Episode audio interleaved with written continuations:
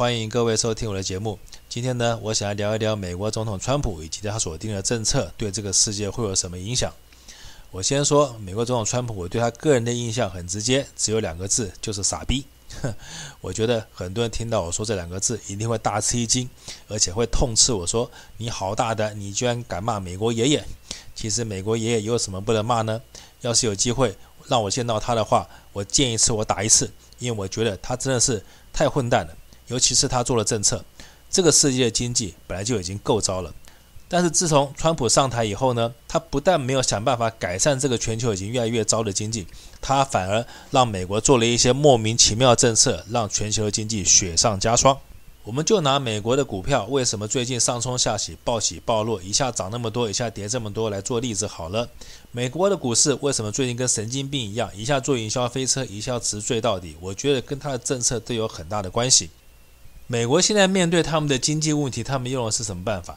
他们居然用的是跟我们蔡政府一样的办法，是用印钞票想要救经济。更可怕的是，全球的领袖好像都觉得这个办法有用。可是我觉得他们应该看一下川普，他用了这个方法以后，结果让股市造成了多大的灾难。我今天虽然不敢讲说股市的灾难跟川普的政策有直接的关系，可是我觉得川普的政策本身就是个傻逼政策。我为什么敢这么说？川普今天的政策是什么？他说他要推出一个纾困方案，叫做拿出一兆两千亿美金来救全国的经济。而他这么做的依据是什么？他是说，因为现在美国老百姓刚好报完税，所以手上没有现金，因此呢，他觉得要是他推出这个一兆两千亿美金的方案，让每个老百姓手上都有现金的话。那经济的问题或许可以得到解决，经济问题解决了，也许股票就不会跌得这么凶。而当川普讲完这番话以后，美国的股票果然表现得非常好。怎么个好法呢？就是在狠狠地打川普脸上这件事情表现得非常好，以重摔的一千多点来回应川普的谈话。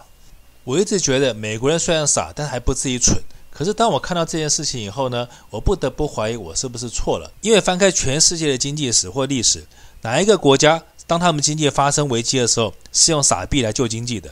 全世界历史上绝对没有一个用傻币的方法、用印钞票的办法可以救经济的例子。我们可以看看日本的安倍，当他射出了那三支箭，狂印钞票的后果是什么？我们就可以知道印钞票是行不通的。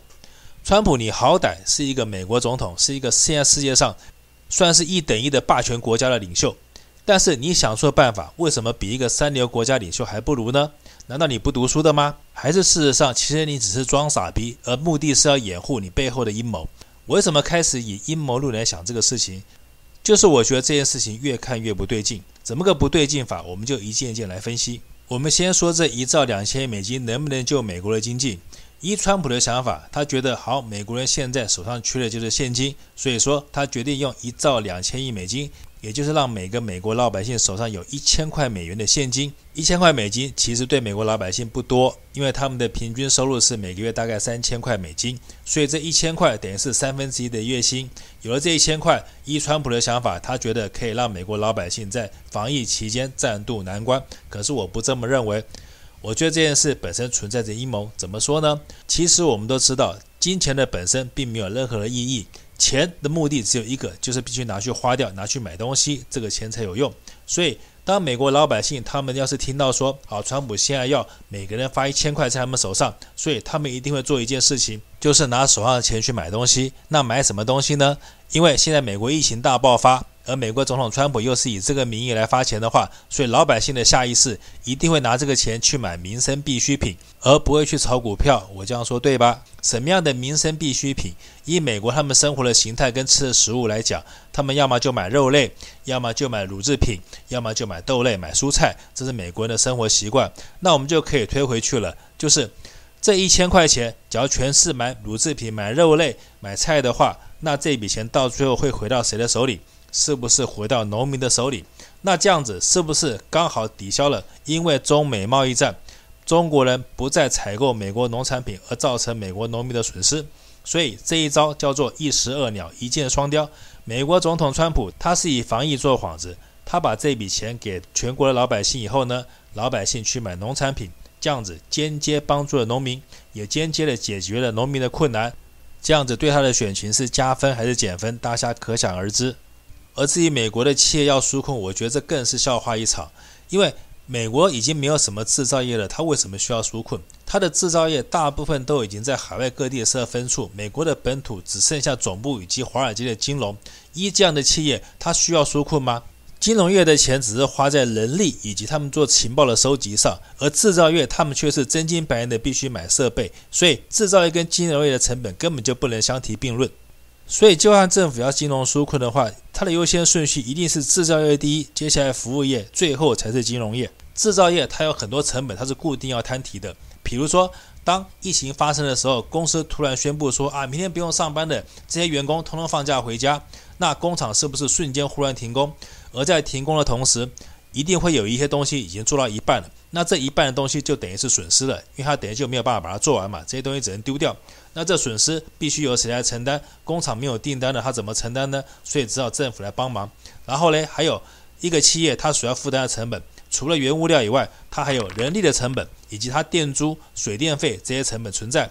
所以政府要纾困，拿现金给企业纾困。当然，这个方法是可行的。可是，我觉得更好的办法是，政府只要一纸命令，告诉银行说，你们对这些企业的贷款不准现在就收，你们可以延后半年或是一年，我觉得就可以了，而不是傻傻的先发一笔钱给企业，然后再叫企业把这钱给银行。我觉得这是脱了裤子放屁，多此一举。政府只要一纸行政命令，告诉银行说，不管哪一家企业。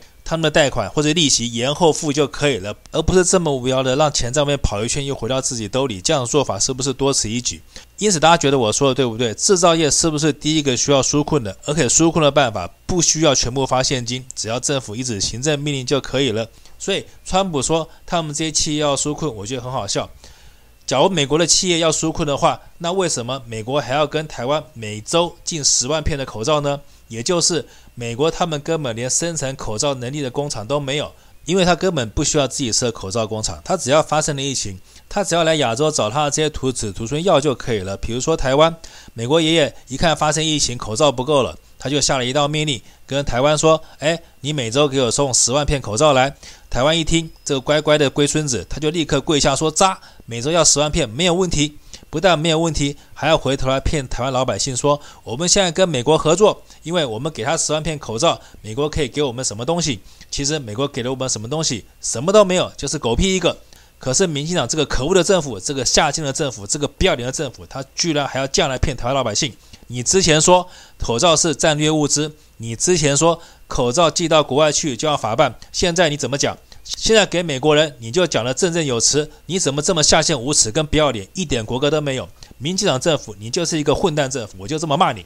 要不然你在口罩事情，你给我一个交代，为什么给美国可以，给别的国家不行？你倒是把这件事情给我说清楚。虽然我知道，依民进党政府的尿性，依民进党政府这个可恶又下贱的奴性，他是不会给我任何答案的。但是就是因为他没有给我任何答案，所以我还是要骂两句，因为不骂两句，怎么解心头之恨呢？我们现在回头再来讲川普。延续我刚刚前面聊的，川普为什么要发这一点二兆美金？真的是为了纾困吗？其实我觉得应该不是为了纾困，而是为了要挽救美国已经疲乏不振的经济，也就是他要继续印美钞发国债，再度向全世界输出债务来解决他自己经济的问题。美国他们现在碰到自身的问题，我觉得只剩两招，一个就是印美钞输出美债，以邻为货，让全世界来承担美国的债务。另外一个就是抹黑对方，比如说中国大陆跟中国大陆打贸易战，说中国大陆偷了美国的工作机会，这两招就是美国现在应付他们经济危机的办法。但是这两招有没有效？我们可以看到美国的股票为什么上冲下起，我们就可以知道美国这一招。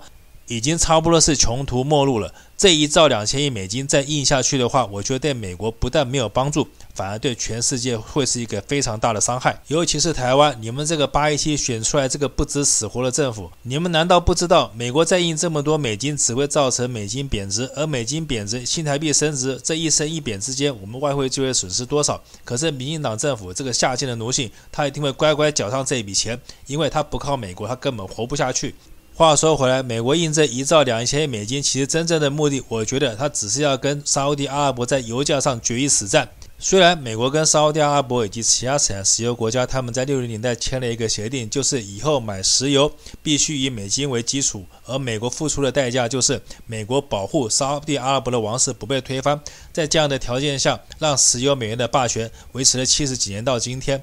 但是呢，这个情况因为美国在零八年发现了油页岩以后，情势丕变。